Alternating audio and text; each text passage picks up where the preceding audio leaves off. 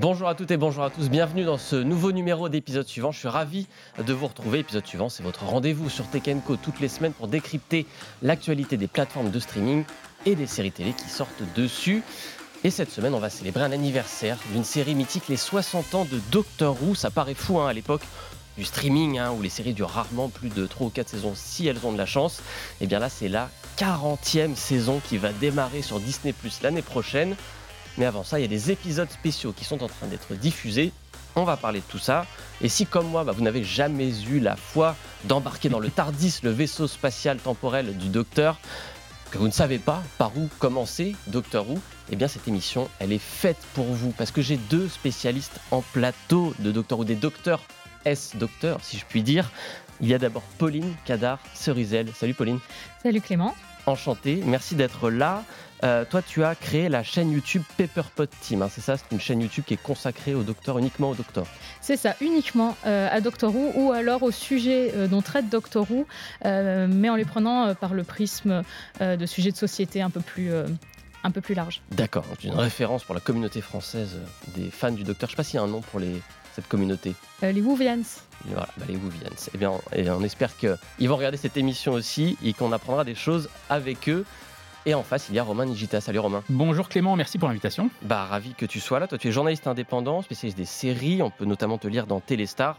Et si tu es là, c'est que tu es aussi un immense fan et un grand connaisseur de Doctor Who, évidemment. Oui, j'ai eu la chance bah, de faire pas mal d'articles sur le sujet, de rencontrer pas mal des, des, gens qui ont travaillé sur la série, les scénaristes, les comédiens. Et en effet, c'est une série qui, parmi beaucoup d'autres, me, me passionne.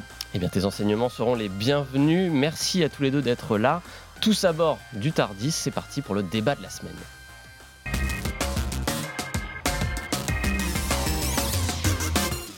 Un débat consacré donc à Doctor Who, la série de science-fiction britannique qui a débuté en novembre 1963. C'était sur la BBC, évidemment, la grande chaîne publique euh, anglaise. Le public, à l'époque, s'est rué dessus. On parle quand même d'épisodes qui rassemblaient plus de 10 millions de personnes à chaque fois. Et à l'époque, il n'y avait que la télé, hein. il n'y avait pas de replay, de streaming ou quoi que ce soit. Ça a duré 26 ans avant un premier arrêt en 1989. Les audiences avaient fini quand même un peu par baisser. Le docteur se perd alors dans les limbes du temps avant de renaître en 2005 avec une deuxième série, toujours sur la BBC, deuxième série qui comprend 13 saisons et qui s'est arrêtée l'an dernier. Mais ce n'est toujours pas la fin de l'histoire du Docteur puisqu'il y a une troisième série qui va démarrer l'an prochain avec un nouveau Docteur, une nouvelle saison.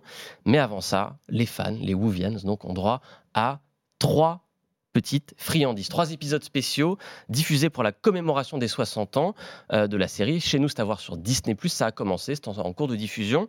On va parler de tout ça, mais avant, qui veut se coller à un petit résumé? C'est quoi Doctor Who Ça raconte quoi? Allez, il faut que quelqu'un se lance. Allez, je me lance. Euh, c'est Romain. Doctor Who, c'est une série de science-fiction et d'aventure. Le concept est d'une simplicité évangélique. Euh, le docteur, c'est un extraterrestre qui a une physionomie humaine, mais qui pourtant a deux cœurs.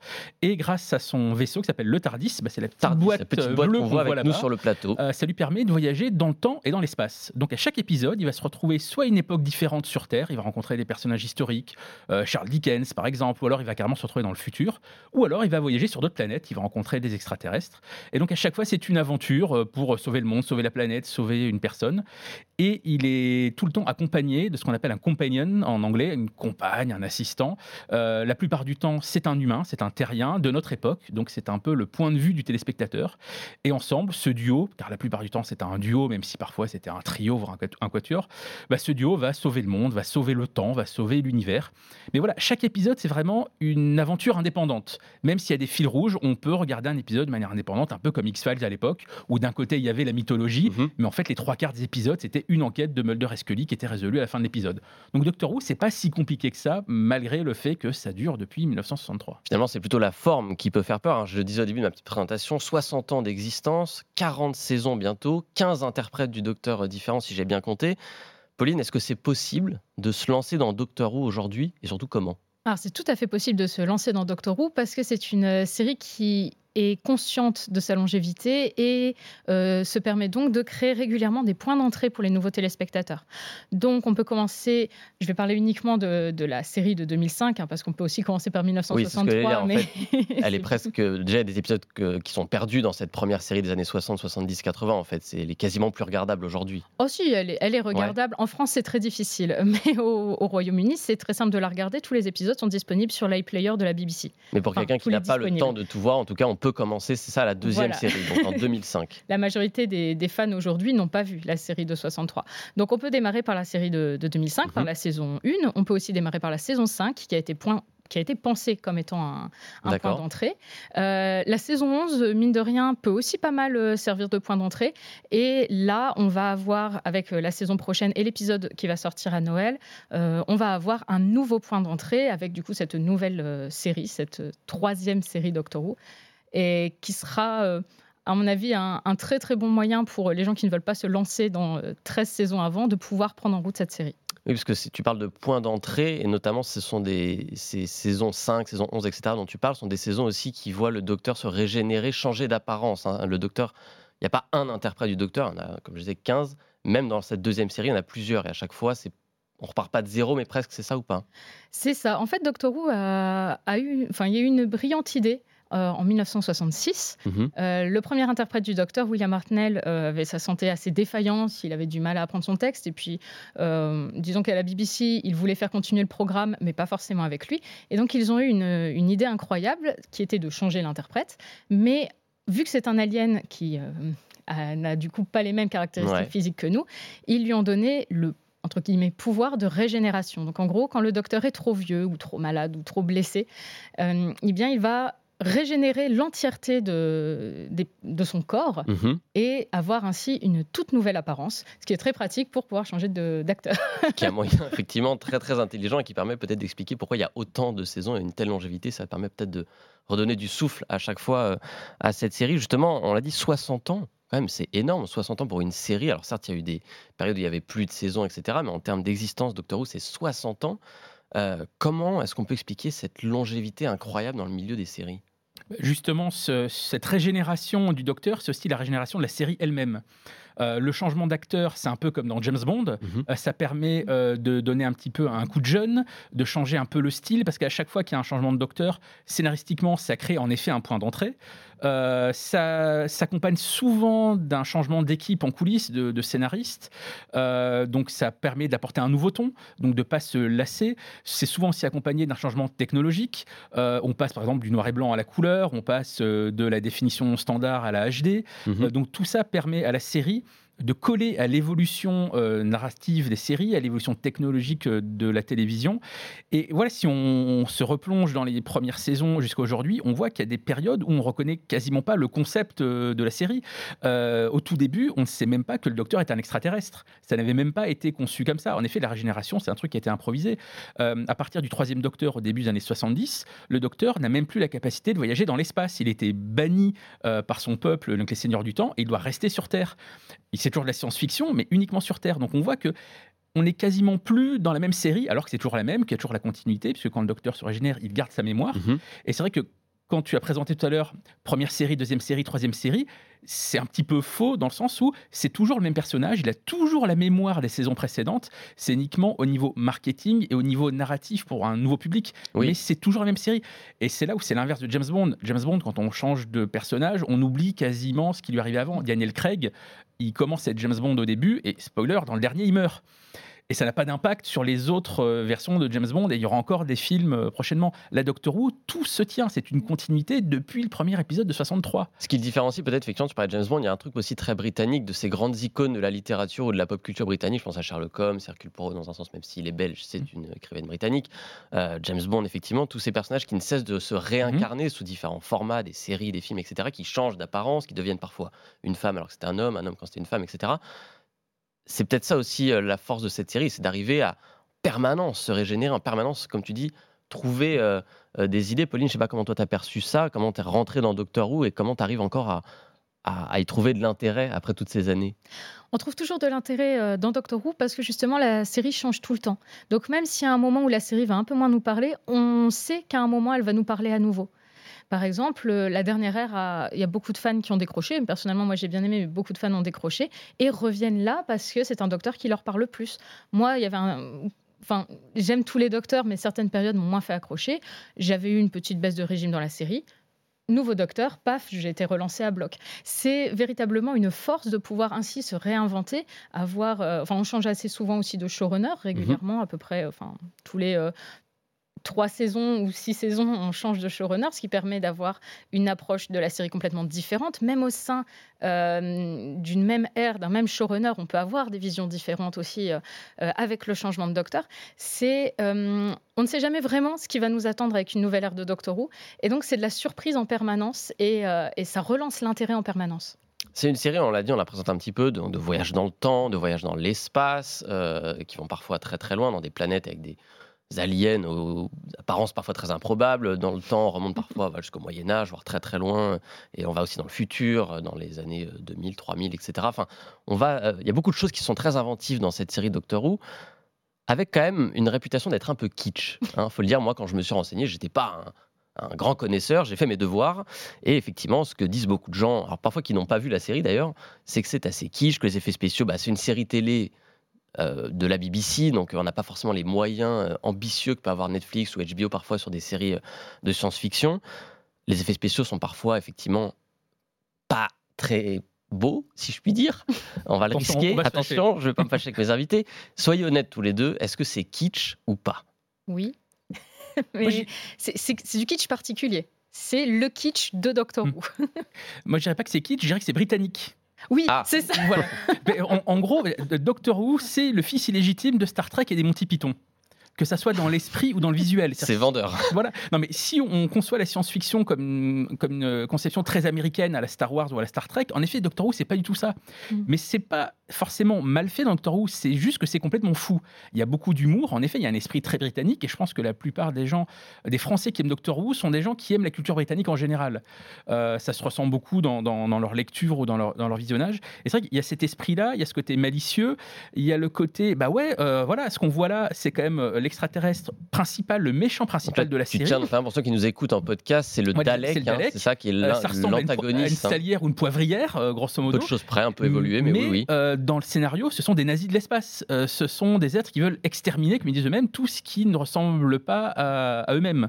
Euh, donc, dans le scénario, c'est l'ennemi le plus terrible de la série. En effet, quand on les voit, on peut se dire c'est ridicule, c'est un truc lent qui, qui roule, etc. Il n'y a pas l'air très menaçant quand on le voit, effectivement. Et en fait, c'est une, c'est une horreur euh, absolue dans les scénarios. Et c'est ça qui est génial dans Doctor Who, c'est qu'on a ce, ce, ce visuel absolument débridé et très imaginatif, en effet, qui ne répond à aucun canon euh, de la science-fiction, mais les histoires sont absolument euh, formidables. Et c'est pour ça que dès les premières aventures du Docteur qui étaient filmées en noir et blanc dans les conditions du direct et en vidéo, donc c'est quasiment du théâtre filmé, mhm.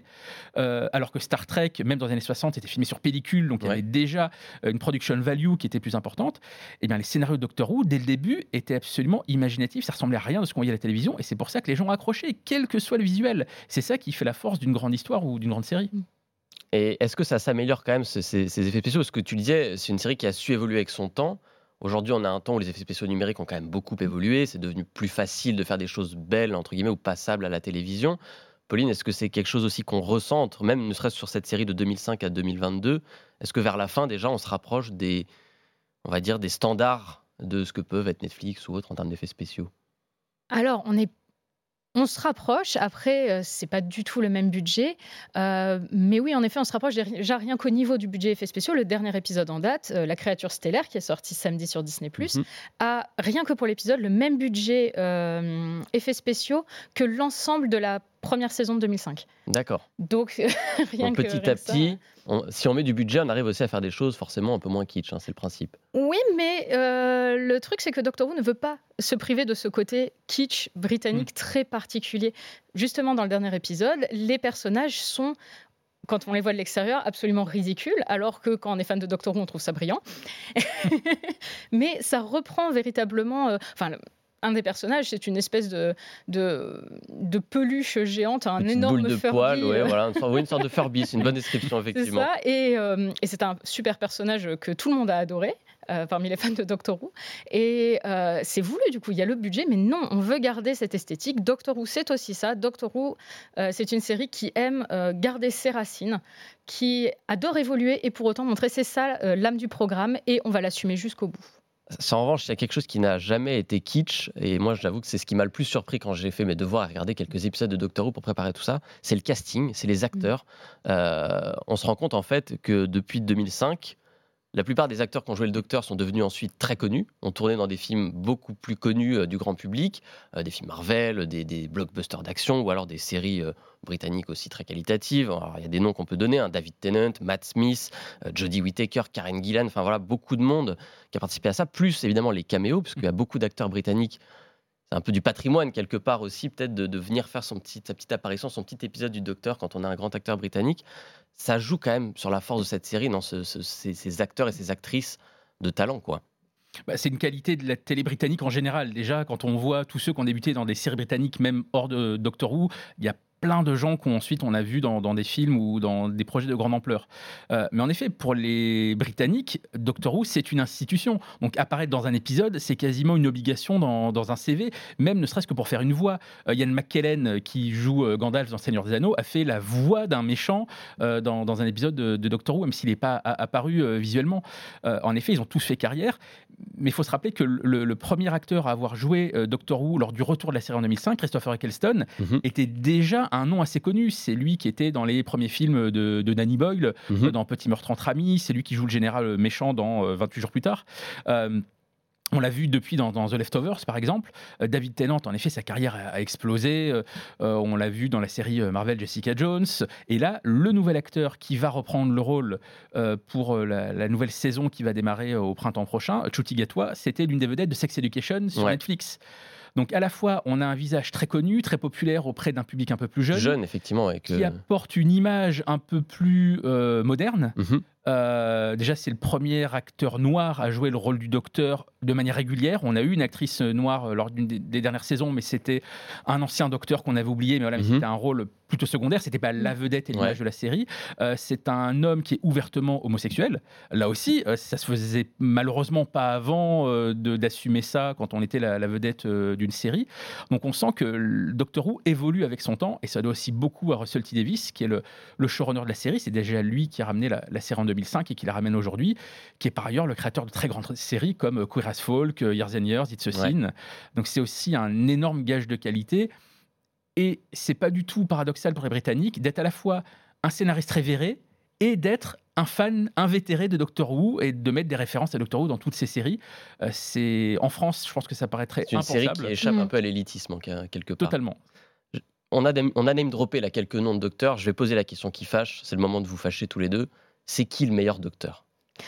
Euh, moi, c'est Peter Capaldi, mon docteur préféré, que je trouve D'accord. En quelque sorte être le meilleur docteur, mais parce que voilà, c'est justement Donc sur les saisons, c'est sur quelle saison Peter euh, Capaldi Les saisons 8, 9 et 10 D'accord. de la série de, 2005, parce que je trouve que c'est un docteur complet. Ouais. C'est quelqu'un qui, euh, qui a grandi en étant euh, fan de Doctor Who mhm. et qui faisait partie de, des, des, comédiens qui ont été castés en étant déjà un très grand nom au Royaume-Uni.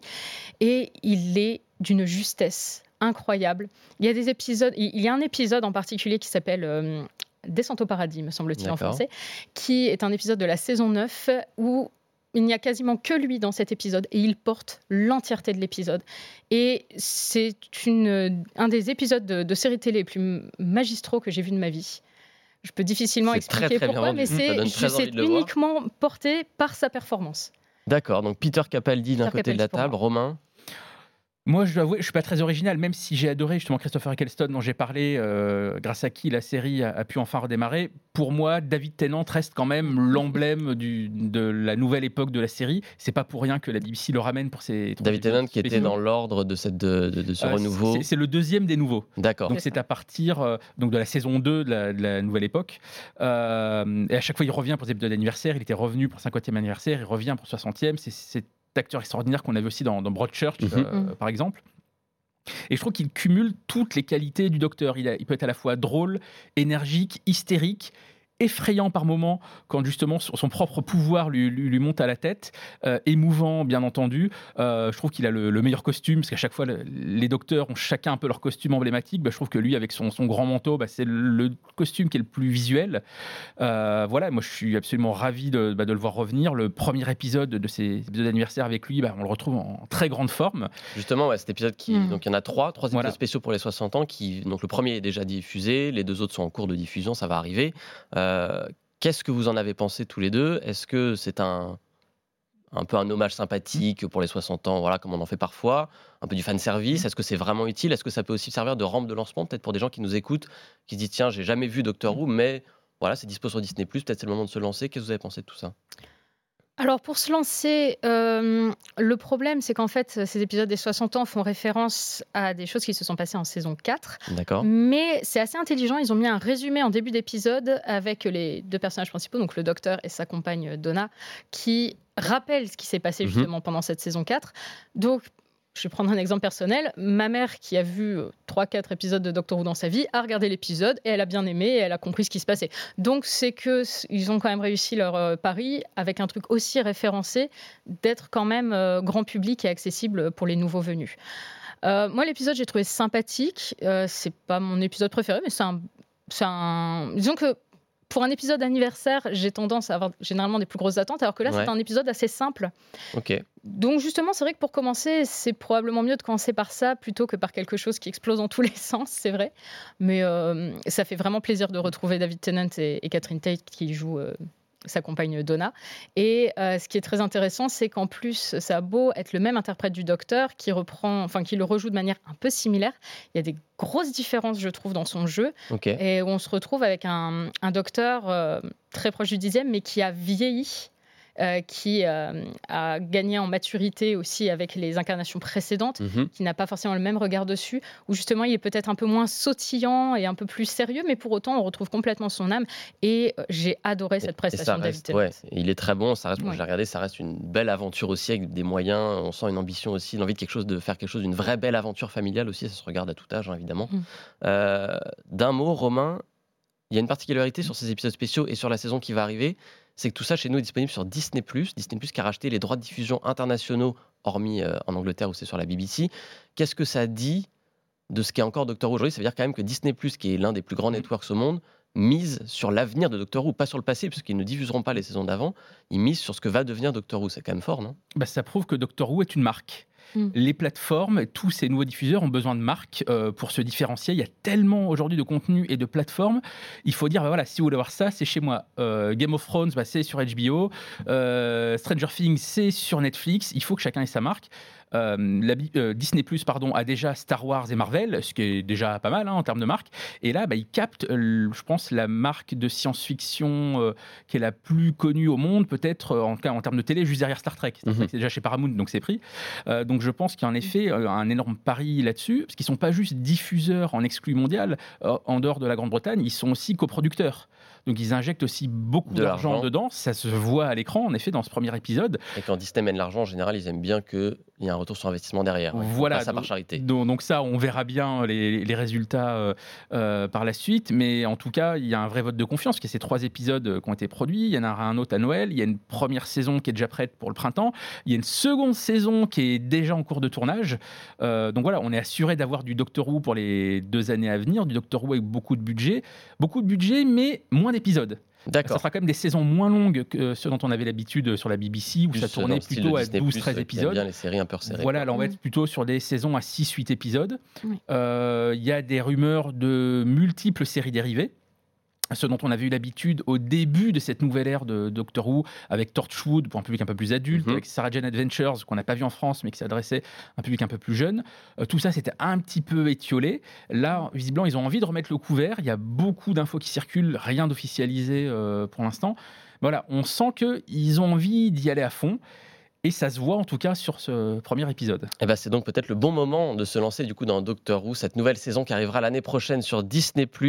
Embarquer à bord du Tardis comme euh, l'ont fait nos invités. Voilà, ça va être une, belle découverte et peut-être pour les 10, 15, 20, 60 prochaines années, qui sait, on arrivera peut-être au centenaire de Doctor Who à un moment. On reviendra dans l'émission. on reviendra, je ne suis pas sûr d'être encore là. Nous, on va rester sur Terre encore un peu puisqu'il y a d'autres séries que Doctor Who en ce moment. C'est les séries de la semaine, on va en parler tout de suite.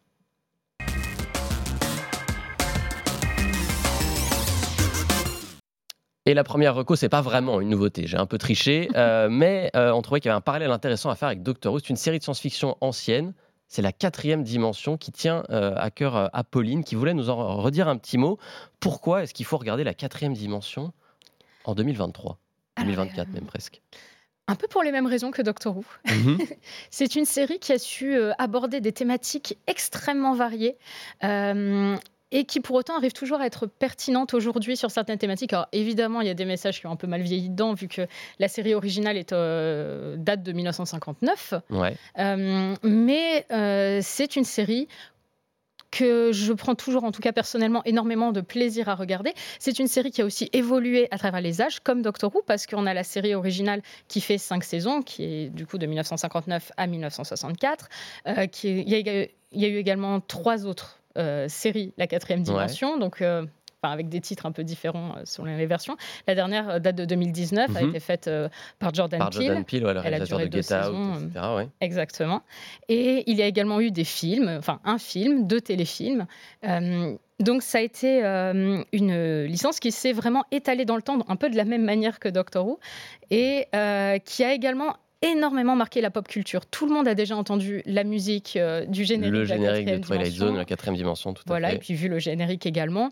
Mais rien qu'en rien qu'en étant à Paris, euh, à Disneyland Paris, on a une attraction qui y fait référence. C'est vraiment très marqué dans la pop culture. C'est un monument. Et ce qui est aussi très intéressant, c'est que c'est une série d'anthologie. Donc on n'a pas besoin de tout regarder. Si on a envie juste de picorer quelques épisodes, c'est possible. Bah, c'est pas disponible malheureusement en streaming pour une fois. Voilà, c'est pas une série qui est. Alors, le, le reboot de 2019 est mmh. disponible sur Sisplay notamment, euh, mais en revanche, c'est disponible en coffret, DVD à l'ancienne. Et, en Blu-ray aussi, un magnifique coffret Blu-ray. Voilà, magnifique coffret Blu-ray. Je dis ça, je dis rien, on est à un mois de Noël à peu près. si vous êtes encore à l'arrache et qu'il vous manque une petite idée de cadeau, ça peut faire la bonne idée qui change et qui est originale, la quatrième dimension, un autre coup de cœur science-fiction de Pauline. Notre deuxième série de la semaine, celle de Romain, là pour le coup c'est plus récent, c'est en couleur. Et ça n'a rien à voir. Et ça n'a absolument rien à voir, on va arrêter de parler science-fiction un petit peu, là ça suffit.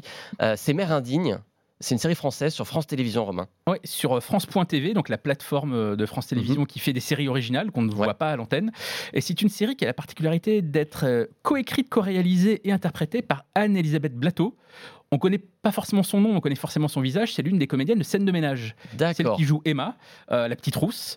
Et donc, c'est elle qui joue le personnage principal, donc cette mère indigne, qui est une, euh, une femme qui, qui, divorce, qui est la maman d'une petite fille de 7 ans, et son divorce se passe très très mal, et elle pète les plombs. Euh, elle picole un peu trop, elle est pas très sérieuse ni avec sa fille, ni avec son boulot. des fois, ça arrive d'oublier d'aller la chercher à l'école, parce qu'elle se retrouve à Dublin euh, elle ne sait pas pourquoi. Euh, voilà, euh, parce qu'elle a des espèces de visions par moment. Donc c'est vraiment une comédie à l'anglo-saxonne. Moi, ça me rappelle beaucoup Working Moms, qui est une comédie canadienne qu'on peut voir sur Netflix. Mhm. Il y a vraiment ce ton avec des gags, le côté un petit peu trash, un gag avec un chat à un moment, je ne dis rien, mais c'est très très drôle. Et Anne-Elisabeth Blateau est formidable dans, dans, ce rôle de maman très rock'n'roll, qui est prof de sport, mais qui fume sur le côté de la piste d'athlétisme où ses élèves sont en train de courir. La prof qui en fait moins que les élèves, la fameuse. Et c'est exactement ça. Euh, il y a vraiment un vrai fil rouge au fil de ces, dix épisodes. Euh, il y a Eva Darlan qui joue sa mère, donc elle est forcément formidable, Eva Darlan pour ceux qui se souviennent de, Palace euh, mhm. notamment. Donc vraiment une belle comédie. On... Moi j'aurais aimé voir ça à l'antenne finalement. c'est dommage que France Télé... la frustration qu'on a parfois avec les programmes de France TV. Voilà, ils, font des choses formidables sur leur plateforme. Au moins ça a le mérite d'exister, donc jetez-vous dessus, ça sera dispo à partir du 1er décembre. Eh ben, on va se jeter sur Mère Indigne, donc 10 épisodes, hein, je crois. C'est ça, pour cette première saison, j'espère qu'il y en aura d'autres. Sur France.tv, une bonne production française à regarder. C'est la fin de cette émission passionnante déjà. On aurait aimé voir euh, beaucoup plus de temps, mais ce n'est pas le cas. Merci Pauline Cadar-Cerizel et merci Romain Nigita d'avoir pris le temps de venir me donner envie de regarder Doctor Who notamment. Regardez Doctor Who, c'est une super série de science-fiction britannique avec des super acteurs. Vous pouvez revoir cette émission euh, en replay sur le site de Tekenco, bien sûr, la réécouter en podcast si vous préférez l'audio sur toutes les plateformes d'écoute. Et nous, eh ben, on se retrouve la semaine prochaine pour un nouveau numéro.